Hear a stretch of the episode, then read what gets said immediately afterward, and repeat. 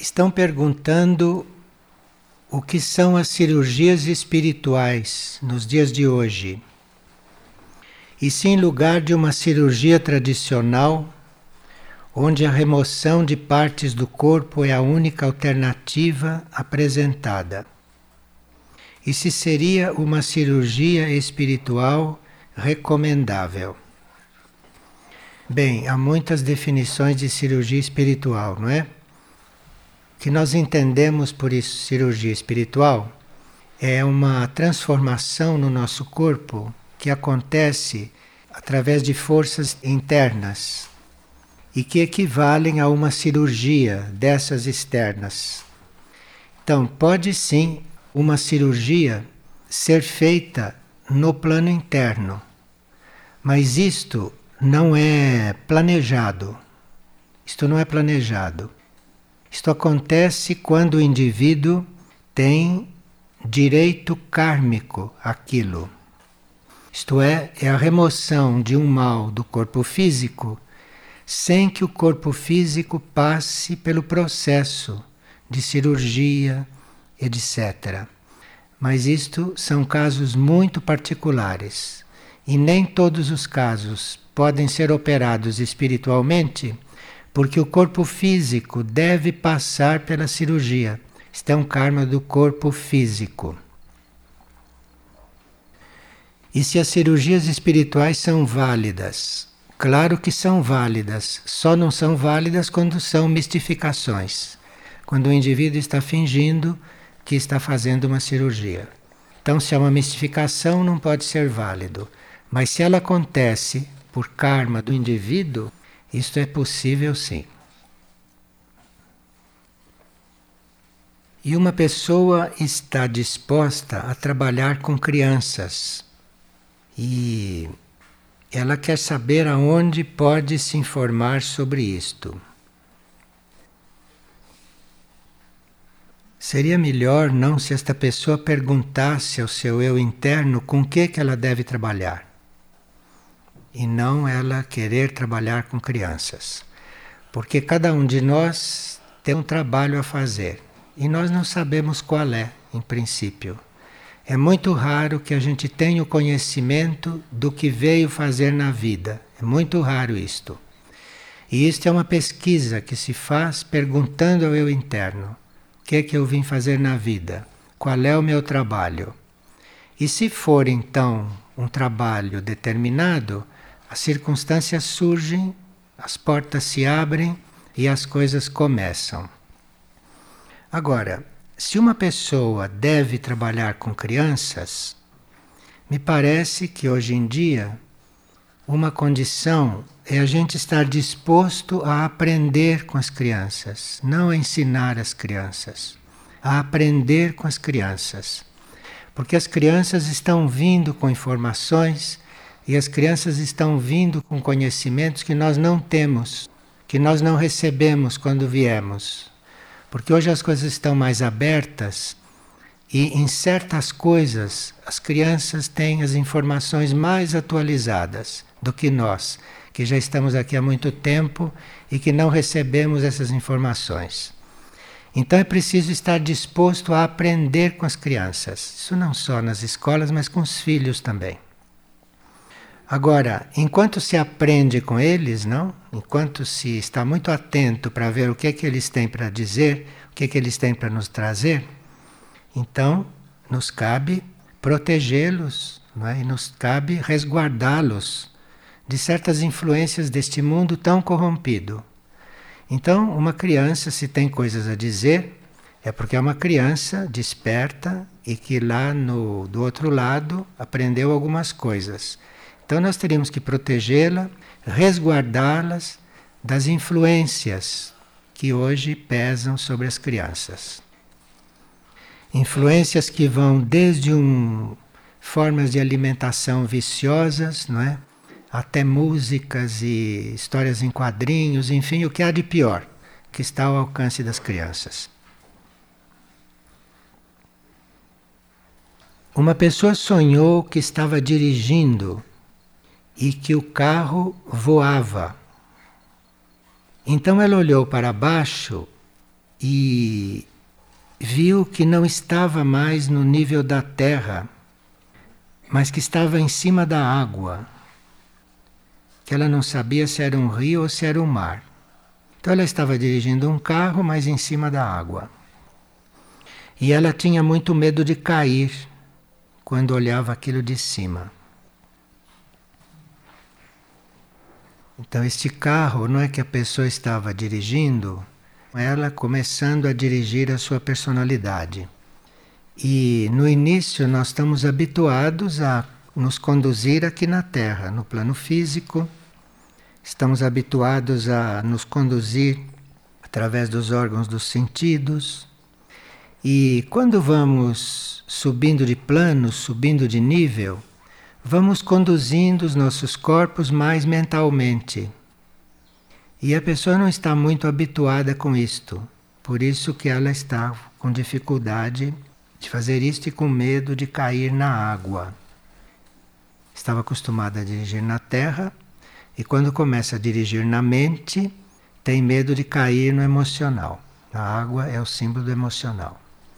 Mas aí a gente vai aprendendo a viver mentalmente, vai aprendendo a se conduzir mentalmente e o medo vai passando. Nós estamos muito seguros com as nossas ações físicas, não é? Estamos muito seguros com as nossas emoções, porque estamos muito uma vida emocional muito forte.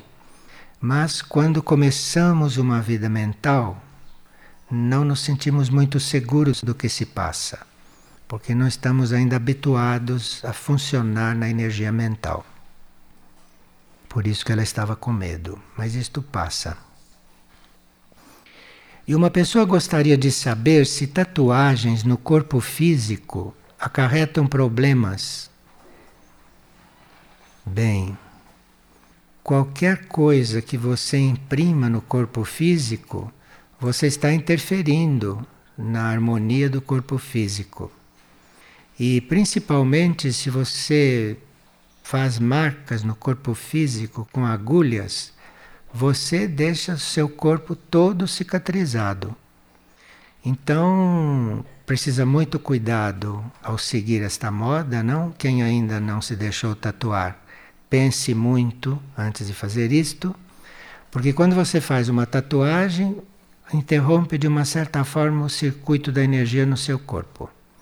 E claro que se é uma tatuagem mais profunda, interrompe mais. E se é mais superficial, interrompe menos. Mas é uma interferência muito séria nos nadis, nos meridianos, não, do corpo. E outro dia eu perguntei se era possível apagar uma tatuagem. Me responderam que é possível sim, mas é um tal trabalho na pele, um trauma pior do que a tatuagem em si. Então é melhor esquecer que está tatuado, se desligar daquilo, porque ali não tem nenhum símbolo espiritual, isto é uma coisa muito má para o corpo, de forma que aí é melhor se desligar daquilo, esquecer daquilo e não se coligar com aquilo que está ali. Desconhecer aquilo. E uma pessoa pergunta o que são portais quando nós falamos que temos que atravessar um portal. Portal é um nome simbólico para dizer que vamos mudar de ponto. Então, quando estamos diante de um portal, estamos diante de uma mudança de estágio, uma mudança de ponto evolutivo. E quando dizemos que o portal se abriu, Quer dizer que estamos naquela passagem, que estamos entrando para uma outra etapa. O portal é o símbolo de uma entrada positiva para uma nova etapa. No livro de Hércules, não? Hora de crescer interiormente, se usa muito este termo portais. Todas as vezes que ele muda de ponto, ele atravessa um portal, como nós todos.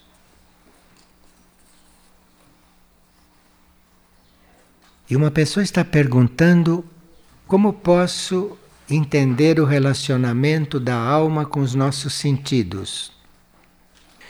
não é com sentidos externos que nós nos entendemos com a alma, nos relacionamos com a alma. Com sentidos externos, nós relacionamos com a vida externa. Nós começamos a nos relacionar com a alma é com os nossos sentidos internos, é com a nossa visão interna, ou com o nosso tato interno, ou com o nosso ouvido interno. Como a alma está no nosso interno, é esses os sentidos que ela usa. E esses sentidos podem já estar despertos em nós. Quando eles estão despertos, aí você pode perceber a presença da alma como uma voz. Mas isto é assim que o seu sentido interno está traduzindo esta expressão da alma. Ou se você começa a perceber as coisas da alma com a vista interna, visão interna. Então, a alma está usando aquele sentido para te transmitir alguma coisa. E nós vamos desenvolvendo os sentidos internos, isto é, a visão interna, o tato interno, enfim, todos os sentidos internos, nós vamos desenvolvendo é quando apenas usamos estes externos, mas sem acreditar muito neles. Porque esses sentidos externos nos enganam demais. Por exemplo, por esse sentido externo da vista, nós podemos achar que uma pessoa é magra porque ela tem o um corpo físico fino, não é? De repente, no plano astral, ela é gorda. E no plano mental, ela é ainda mais fina. De forma que esses sentidos externos nos enganam muito. E nós usamos assim porque aqui fora não temos outros usamos, não, mas não acreditamos muito. Temos que buscar a interpretação do que estamos vendo, temos que buscar uma forma mais interna de ver as coisas, porque esses sentidos externos são realmente muito estranhos. E ao ouvir a partilha Caminhos para a Elevação da Energia Criativa, eu ouvi que na ausência de sexo, a energia criativa é direcionada a outros centros energéticos do corpo, sobe para a garganta. E eu pergunto: quais são as consequências na vida do ser com esse redirecionamento da energia criativa? Isto ocorre em nível consciente? Sim. Se a nossa energia sexual sobe para a garganta e depois sobe para a cabeça, a vida se torna muito mais criativa. E isto não impede que as funções sexuais do indivíduo prossigam, se ele tem que prosseguir com elas para a procriação. De forma que o fato da energia subir para a cabeça, isto não impede que o indivíduo procrie. Isto faz com que a vida se torne mais criativa. E quanto mais ela sobe, se passa da garganta para a cabeça, por exemplo, aí a compreensão individual é muito mais universal. À medida que essa energia criativa vai subindo, nós vamos nos tornando muito mais universais. E uma pessoa diz que está com o seu corpo astral aberto e que precisa muito de ajuda. O que algumas pessoas chamam de astral aberto é um descontrole sobre o corpo astral que faz com que ele se abra para todas as forças que chegam. Então, isto vem quando estamos muito atentos demais às coisas externas, às coisas ilusórias, e não fazemos uma busca interior com a intensidade suficiente. Então, se nós estamos muito voltados para fora, quando devíamos já estar mais voltados para dentro, aí o corpo astral vai ficando sim um pouco desguarnecido de energia. E aí nós teríamos que realmente mudar de foco. Não tem nada que fazer com o corpo astral. Deixe o corpo astral que ele entra na, na normalidade. Você precisa ficar mais atenta ao seu eu interno, mais atento ao que vem de dentro de você. ir buscar mais as soluções dentro de você do que no seu emocional. Você usa tanto o seu emocional nas suas resoluções que o corpo astral ficou aberto. Nós não podemos estar usando o corpo astral, as emoções o tempo todo. Não temos que estar vendo as coisas emotivamente o tempo todo, porque isto deixa o corpo astral muito desprotegido. Ele fica muito usado e o mental pouco usado. Então nós temos que equilibrar isto. Temos que começar um trabalho de pensar, de refletir, antes de falar, antes de resolver, antes de agir e aí o corpo astral vai se organizando. Sim? O que significa então estar desperto no plano astral? Estar desperto, no... então, você pode estar muito desperto no astral, mas não só no astral. Você precisa estar desperto no mental também, porque a visão do mental é completamente diferente da visão do emocional. E você tem que estar desperto também, se possível, nos planos internos, para você ver qual é a visão das coisas do ponto de vista interno. E aí você fica vendo em todos os níveis. E ver no astral pode ser muito útil no serviço, pode ser muito útil na tarefa. Porque se uma pessoa tem algum problema localizado no corpo astral, no corpo emocional, se você tem a possibilidade de compreender ali, você vai ver qual é o mal dele e como é que vai tratar ali no plano astral, no corpo astral. E uma pessoa pergunta se existe privacidade na vida em comunidade.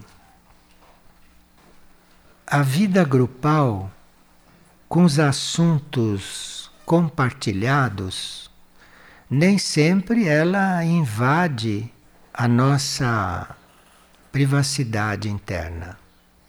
Porque o que nós usamos na vida grupal, aquilo que é usado em comunidade, é aquilo que serve para a vida grupal. Agora, cada indivíduo em um grupo está num ponto. Então, no seu nível privado, na sua privacidade, ele tem um ponto diferente do outro. E isto é mantido, porque é muito raro que a gente possa entrar na privacidade do outro. Aquilo às vezes é desconhecido até do outro, até dele mesmo. Então isto não se anula não com a vida em comunidade. A vida grupal, a vida em comunidade vai nos treinando a agir grupalmente não só como personalidades, como egos, como energia humana, mas também vai treinando porque a gente haja como almas, que as nossas almas vão se unindo e que assim as nossas forças criativas e de realização vão se ampliando. Mas a privacidade de cada um, isso é desconhecido até dele mesmo, na maior parte dos casos. Então isto fica intocado isto fica dissolvido não na vida grupal e muito menos na vida em comunidade. O que fica em comum são as coisas externas, são as intenções, é o desenvolvimento do trabalho. E quando existe uma vida em comunidade em todos os planos, em todos os níveis, existe até uma correta distribuição dos bens, não é? Um não dispõe mais do que o outro das coisas, enfim, a comunidade é toda nesse plano. Agora, existe também o termo comunidade de almas. Isto é um outro plano e isto depende das almas estarem reunidas, das almas estarem juntas e das almas estarem trabalhando em comum. Isto depende das almas. Isto depende do desenvolvimento das almas. Uma vida em comunidade do ponto de vista externo uma vida bem feita, uma vida bem ordenada, em comum, isto facilita para que as almas entre elas possam entrar em sintonia. Porque aí elas contam com uma energia mais forte aqui entre as personalidades, entre os egos, contam com mais harmonia aqui. Numa comunidade, por exemplo, não há necessidade das pessoas disputarem entre si as coisas. Numa comunidade não há necessidade de se disputar trabalho, de um não ter trabalho e o outro ter trabalho, como acontece na vida não em comunidade. Na vida em comunidade, o trabalho é todo dividido, as tarefas são todas divididas, ninguém fica prejudicado com mais ou menos tarefas, se é uma verdadeira comunidade. Agora, nós não estamos habituados a viver em comunidade, não? Estamos aprendendo e dentro de uma comunidade surgem muitos problemas, por falta das almas estarem também elas em comum, elas também estarem trabalhando em comum. Mas isto são dois planos e a vida em comunidade deveria facilitar esse outro plano. Porque as almas não têm que cuidar de diferenças aqui embaixo, de diferenças materiais, de diferenças de instrução. As almas não precisam se preocupar com isto. A comunidade resolve isto. Então as almas têm que estar juntas para outras coisas. Então seria muito importante uma vida em verdadeira comunidade. Mas aí, claro, sem disputas, sem conflitos, não é? Sem essas coisas comuns, normais da vida normal, que ali não são necessárias porque tudo é de todos, tudo é dividido por todos, segundo a necessidade de cada um, não há necessidade de preocupações individuais, de forma que o nosso esforço, as nossas forças estão se unindo e tudo se torna mais simples. Porque se você faz um esforço sozinho, você tem um certo grau de energia e de força. Mas se você faz um esforço em comum, aquilo vale muito mais. Aquilo resulta numa força muito maior. Então, uma comunidade pode conseguir realizar uma tarefa numa proporção muito maior do que se nós estivéssemos agindo individualmente. Porque as nossas forças se unem e quanto mais forças se unem, quanto mais forças são colocadas em comum, mais simples se torna a tarefa e de mais fácil realização ela se torna, porque essas energias se somam e se multiplicam. Vocês têm feito essas experiências quando fazem mutirões. Ali fica evidente o quanto as energias se multiplicam e o quanto as pessoas nos mutirões não se cansam, fazendo as mesmas coisas que fora dos mutirões ficam cansadas. Então, fora dos mutirões, elas se cansam de fazer uma coisa, em mutirão não se cansam. Isto é porque as forças se unem, as forças se somam. Então, cada grauzinho de força vale muito mais e as coisas se realizam com menos esforço. Isto é o valor da comunidade. E como uma pessoa pode saber se a autorrealização ou a iluminação aconteceu nela? Não tem como não perceber. Porque você vê tudo completamente diferente, não é? É como se você fosse outra pessoa, segundo o grau de iluminação, é como se você fosse outro. Você vê tudo diferente. Então não tem como não ver que aconteceu alguma coisa. E se depois de uma iluminação, se é opcional encarnar. Vê, antes da iluminação, nós queremos nos ver livre da encarnação. Com a iluminação, iluminados, nós vemos na encarnação a oportunidade de servir. Então, nenhum iluminado cogita de encarnar ou de não encarnar, porque se ele tem luz, ele sabe muito bem que ele vai estar encarnado quando a mônada dele quiser. Então, não adianta ele querer ou não querer um iluminado. Agora, um iluminado pode ser consultado pela hierarquia. Você gostaria de continuar encarnado ou quer se liberar? Isto deve ser um teste para ele, né? Se ele quiser se liberar, ele se libera. Agora, se ele quiser continuar encarnado, aí as forças dele para servir vão ser muito maiores, porque ele está fazendo aquilo por opção. Nós não podemos compreender muito bem a psicologia de um iluminado. Ele não faz as coisas pelos mesmos motivos que nós fazemos. Nós fazemos as coisas com os nossos objetivos mentais. E um iluminado faz as coisas de um ponto de vista superior, com objetivos superiores. Então nós não podemos nem compreender certas ações dos iluminados. E se é possível realizar um ritmo evolutivo igual ao que se realiza em um centro espiritual, num ambiente de vida normal. E como é possível? O ritmo evolutivo espiritual é interno. Então aquilo pode acontecer em qualquer lugar, dependendo da sintonia interna em que você está. Agora, se você está na vida normal e não está sintonizado com o mundo superior, aí. E qual é o motivo espiritual de perdermos os dentes enquanto somos jovens? Bem, todos os problemas de dentes são relativos ao uso incorreto da palavra. Se nós, desde jovens, já temos problemas de dentes, é porque usamos mal a palavra na vida anterior. E os dentes ainda estão pagando por isso. E aqui uma pessoa com um grupo de amigas foi fazer um, uma caminhada perto de um vulcão. E enquanto estavam naquele vulcão, perdiam os documentos, os documentos caíam.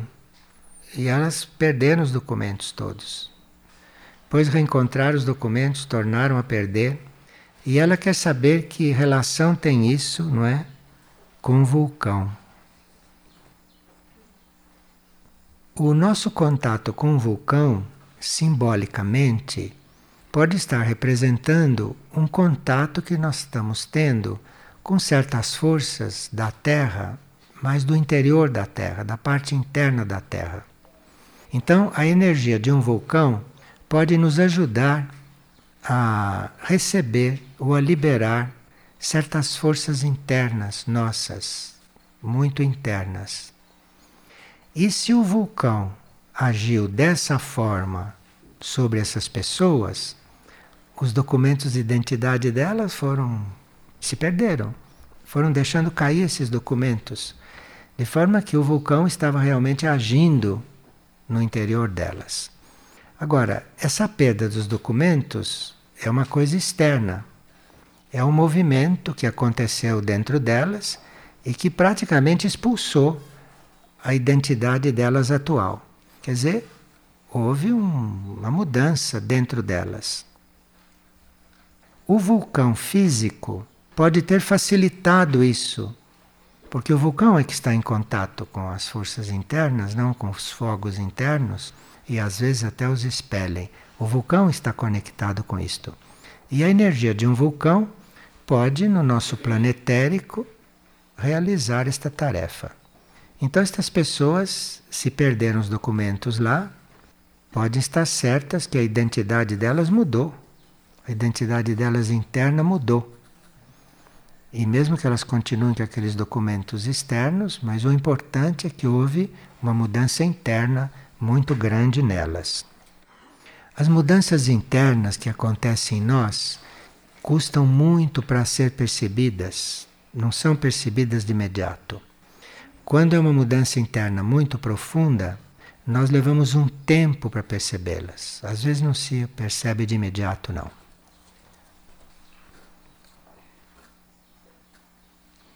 E uma pessoa pergunta se o serviço já é a entrega. Não, o serviço é uma lei da alma. O serviço é uma lei da alma. Toda alma tem a vocação para servir. Então, o serviço é uma lei da alma. E a entrega é uma necessidade mesmo do ego, mesmo da parte humana do indivíduo.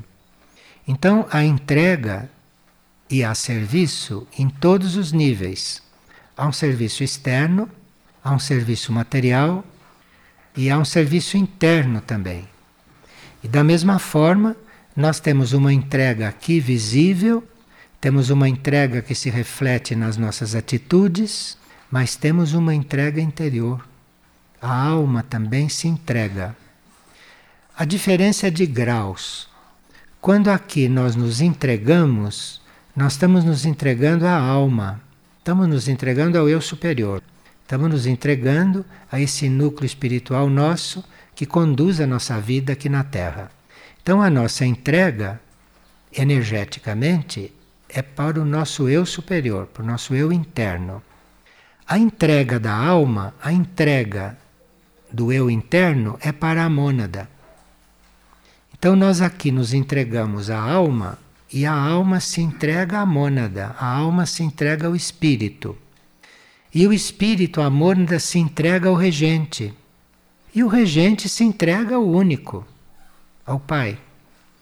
Então é um processo que vai por graus em diferentes níveis. Em geral, quando a alma começa a sua entrega para a mônada, é aí que nós começamos a cogitar de nos entregar para a alma. Ninguém tem planos, ninguém tem disposição de fazer uma entrega para a alma se a alma não está fazendo esse trabalho com a mônada. Porque é da alma que desce a energia da entrega, compreende? Não é do ego, não. Não é da personalidade. Quando um ego, quando uma personalidade começa a trabalhar a entrega, é porque a alma está trabalhando a entrega para a mônada. Então, a nossa entrega aqui é uma consequência da entrega da alma. Por isso que a nossa entrega é por graus, né? Nós às vezes nos entregamos em certos momentos, mas não em outros. Isso quer dizer que a alma também está lá, ainda cuidando disso. E às vezes nós nos entregamos e logo depois nos arrependemos, voltamos à situação anterior. Isto quer dizer que a alma também ainda não está totalmente em sintonia lá com a sua entrega. Ela também está trabalhando isso. Mas é ela que nos passa essa disposição. Nenhum de nós sai se entregando por decisão da personalidade. A personalidade não pensa nisso, nem sabe disso. Personalidade começa a saber disso é quando a alma começa a se entregar. Aí ela passa isto para a alma. Todas as nossas qualidades, todas as coisas que nós fazemos bem feito e corretamente, é por interferência da alma. Nada que é bom surge aqui. Isso nós temos que saber, porque se não aceitarmos isso e se não soubermos disso agora, um dia vamos ter que saber porque vamos sentir. Quando a nossa consciência se eleva um pouco, nós vemos nitidamente que enquanto a alma não age através de nós, nós estamos fazendo tudo errado. Isso se vê claramente. De forma que todas as nossas qualidades vêm da alma. E todos os nossos defeitos são desse plano da matéria e da mente.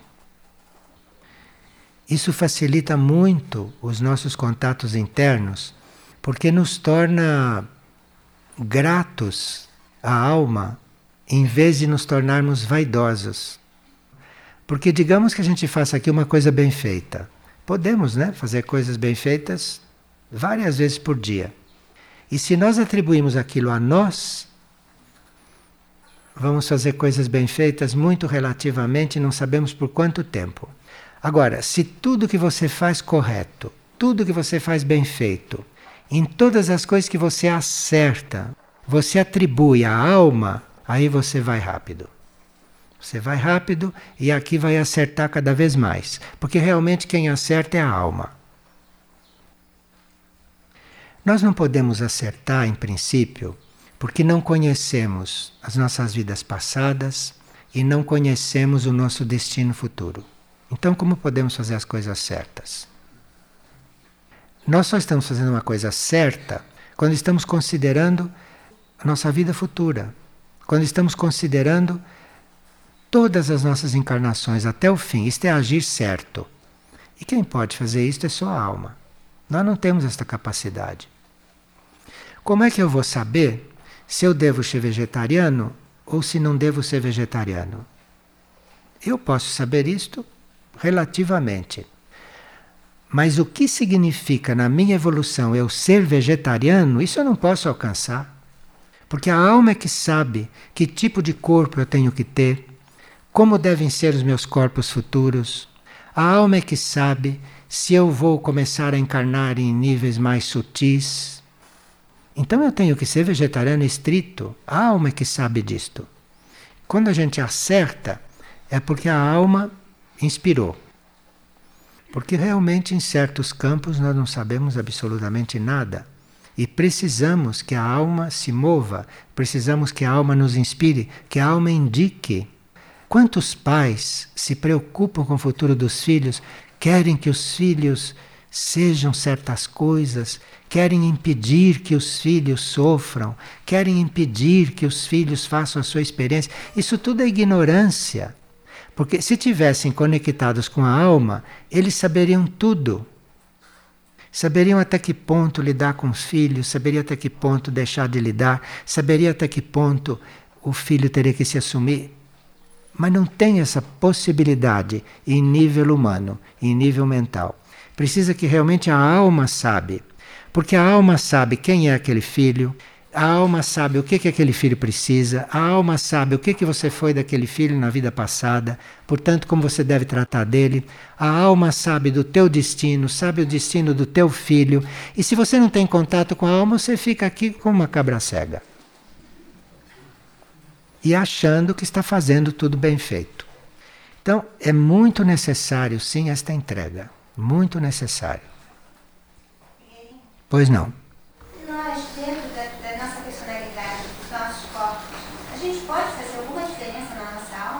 Ah, claro. Ela está perguntando se a vida dos nossos corpos, né, os nossos corpos, se isto influi na parte da alma.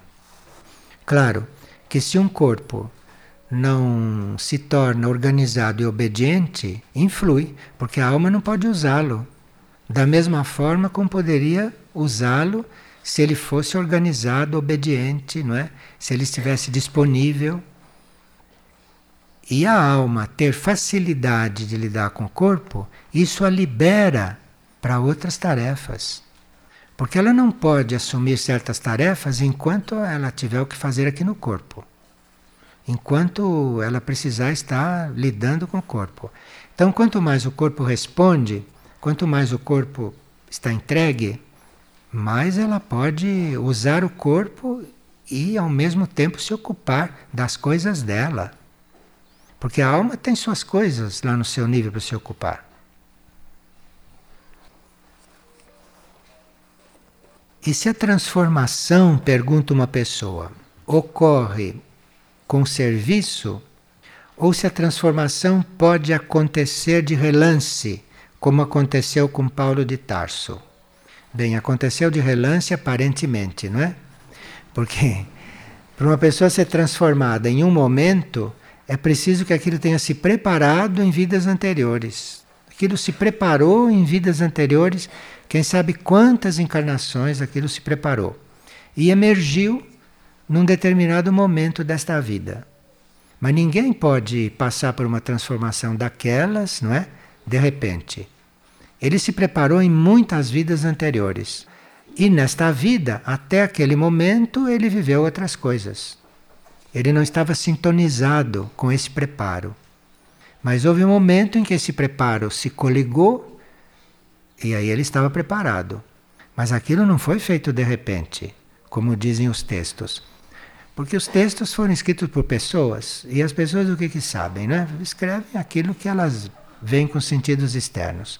Então acharam que Paulo se transformou de repente, então dizem que ele se transformou de repente, mas isso não existe. Ele passou muitas encarnações se preparando.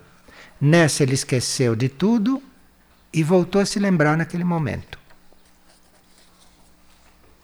E aqui uma pessoa pergunta: quais são os critérios e as condições que existem em Figueira para uma pessoa que tiver interesse em morar aqui ou ficar por tempo indeterminado? E se esta pessoa tem família, tem marido e filhos? quais seriam as condições e como ficaria essa família. A condição para nós estarmos aqui é nós queremos nos transformar.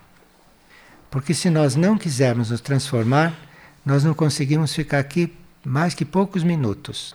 Então tem que haver uma intenção interna, profunda, verdadeira, de nós nos transformarmos. E para uma família viver aqui dentro fisicamente, precisa que esta família esteja decidida a ampliar o sentido de família. Porque aqui não poderia viver uma família normal, seria impossível. Não conseguiria. Agora, uma família que esteja trabalhando para ampliar o seu sentido de família, o que é uma família? Uma família, de um certo ponto de vista, é um núcleo que deve se expandir e ali todos estão treinando para um dia serem a família universal. Agora, a maioria das famílias nem pensa nisso e se confirma assim como é. Mas uma verdadeira família está reunida para, com as suas forças, transcenderem aquele estágio e se transformarem na família universal. Então, aqueles laços que a gente sente em família, numa família sadia, aquilo vai se expandindo e a família vai fazendo conexões com todos, com a família universal. Então, se uma família vem para cá, se não estiver trabalhando isso, ela sai depois de poucos dias. Porque trabalhar o universal quer dizer, se você é irmão de carne de uma pessoa, vocês dois em família, como irmãos, devem estar trabalhando serem irmãos de todos. Senão, que família é essa? É uma prisão, não é? É uma prisão, se não é isto. Então, se dois irmãos estão ali, eles estão entre eles se abrindo, treinando, se alargando, aplicando aquele afeto, aplicando aquele sentimento fraterno em todos. E aí vão trabalhando a irmandade. Por isso eles são irmãos, para juntos trabalharem isto. E assim cada membro da família deve estar trabalhando com o outro ou entre si a família universal. Se não são essas famílias infelizes que existem aí, que estão atrás só de coisas materiais, né? Que vivem em nível de personalidade e que desencarnam e depois fazem outra família, às vezes são os mesmos, às vezes são outros, e levam centenas de encarnações para aprender. Então, uma família que vier para cá terá que ter esta intenção de estar se universalizando. Um não deixa de ser irmão de sangue do outro, não deixa de ser irmão material do outro, mas como alma, ele já é irmão de todos, através do sentimento que ele deu para o outro e através do sentimento que ele recebeu do outro. Então, óbvio que precisa ser uma família harmoniosa, não é? Não pode ser uma família de. uma família não harmoniosa, não é? Tem que ser uma família harmoniosa, não é? E tem que ser uma família que tenha este ideal de ser uma família universal. Senão, o que é que veio fazer aqui? Pois não. Como é que o corpo mental funciona nos nossos outros corpos? O corpo mental é muito sutil, não é como o corpo físico que é concreto e de carne. O corpo mental é de substância mental. E a mente, que não é corpo, a mente é um, é um estado de consciência. Esse estado de consciência do nível mental do universo precisa de um corpo para ele poder agir aqui. Porque a mente é universal e a mente não tem corpo. A mente universal é infinita. Então, um pedacinho dessa mente universal para entrar em um indivíduo, ele precisa de um corpo. Então, o corpo mental é esse invólucro que circunda essa pequena porção, essa infinitesimal porção da mente universal. Esse é o corpo mental. Tanto assim que para você estar encarnada, você precisa também de um corpo mental. Senão a sua substância mental não se organiza. Precisa do corpo. Enquanto você está encarnada, precisa do corpo mental e a sua mente, que é infinita, dentro daquele corpo. Para ela poder se organizar e para ela poder energizar o corpo astral e o corpo físico. E para ela poder também se exteriorizar aqui no mundo externo. Ela precisa de um corpo no nível mental.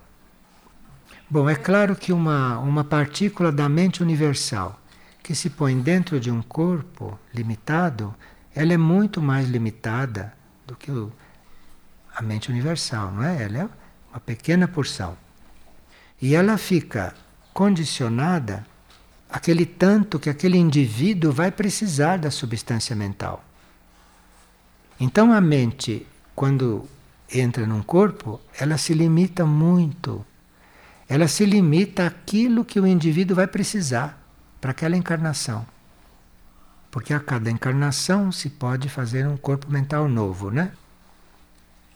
Assim como nós temos um corpo físico novo a cada encarnação, nós temos um corpo astral novo também e podemos ter um corpo mental novo, se chegamos a desencarnar do mental. A maioria não desencarna do mental, não. A maioria volta com o mesmo mental. Por isso é que faz as mesmas coisas durante centenas de vidas. São que fazem as mesmas coisas. Porque não desencarnam do mental. Mas isso não é o caso de todos, graças a Deus. É. mental, nos seres que por exemplo, que têm paralisia cerebral. Ela está perguntando como fica o corpo mental no caso de um ser que tem paralisia cerebral. Essa paralisia cerebral pode ter causa mental. Então, essa paralisia cerebral pode ter acontecido por questões da mente em vidas passadas. Então pode ter causa mental.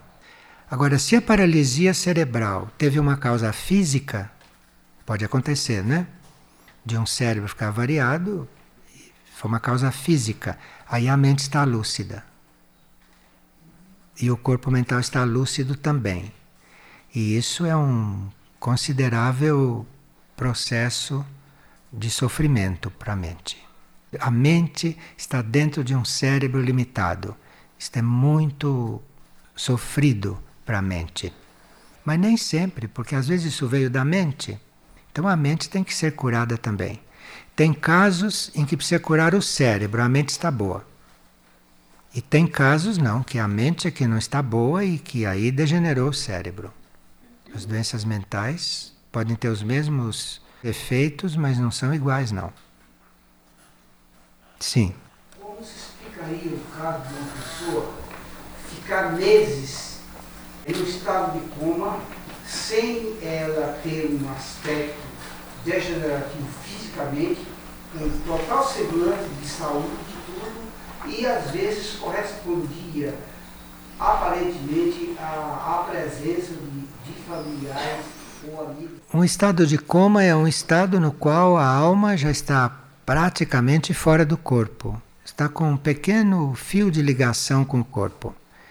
E se ela está em coma há muito tempo, é porque por aquele fio ela está recebendo o alimento necessário. Mas a alma está querendo estar fora do corpo. A alma já está num outro processo. Alguém pode estar aqui num estado de coma e a alma já está vivendo a vida dela lá. Como se estivesse livre. Está ligada ali por um fio. Agora, quando se põe uma pessoa em estado de coma naqueles aparelhos que se usa hoje, aí a alma já pode até ter se desligado e aquilo está sendo movido artificialmente. Isto é uma coisa trágica para o corpo. E o que é o observador silencioso? Que nós chamamos de observador silencioso é aquela parte nossa interna que fica observando o que a personalidade faz, fica observando o processo do ego, para compreender e para ajudá-lo, para saber como ajudá-lo. E também ele está observando todo um processo, não? Para ele começar a se preparar para transmutar esse processo logo em seguida ou nas vidas sucessivas. Todos nós temos uma parte nossa que é o nosso observador que nos observa. Isso somos nós mesmos. É um nível nosso que não está agindo aqui. É um nível nosso que está observando o que se passa aqui. E ele, observando o que se passa aqui, ele vai preparando a nossa vida, vai preparando o nosso futuro.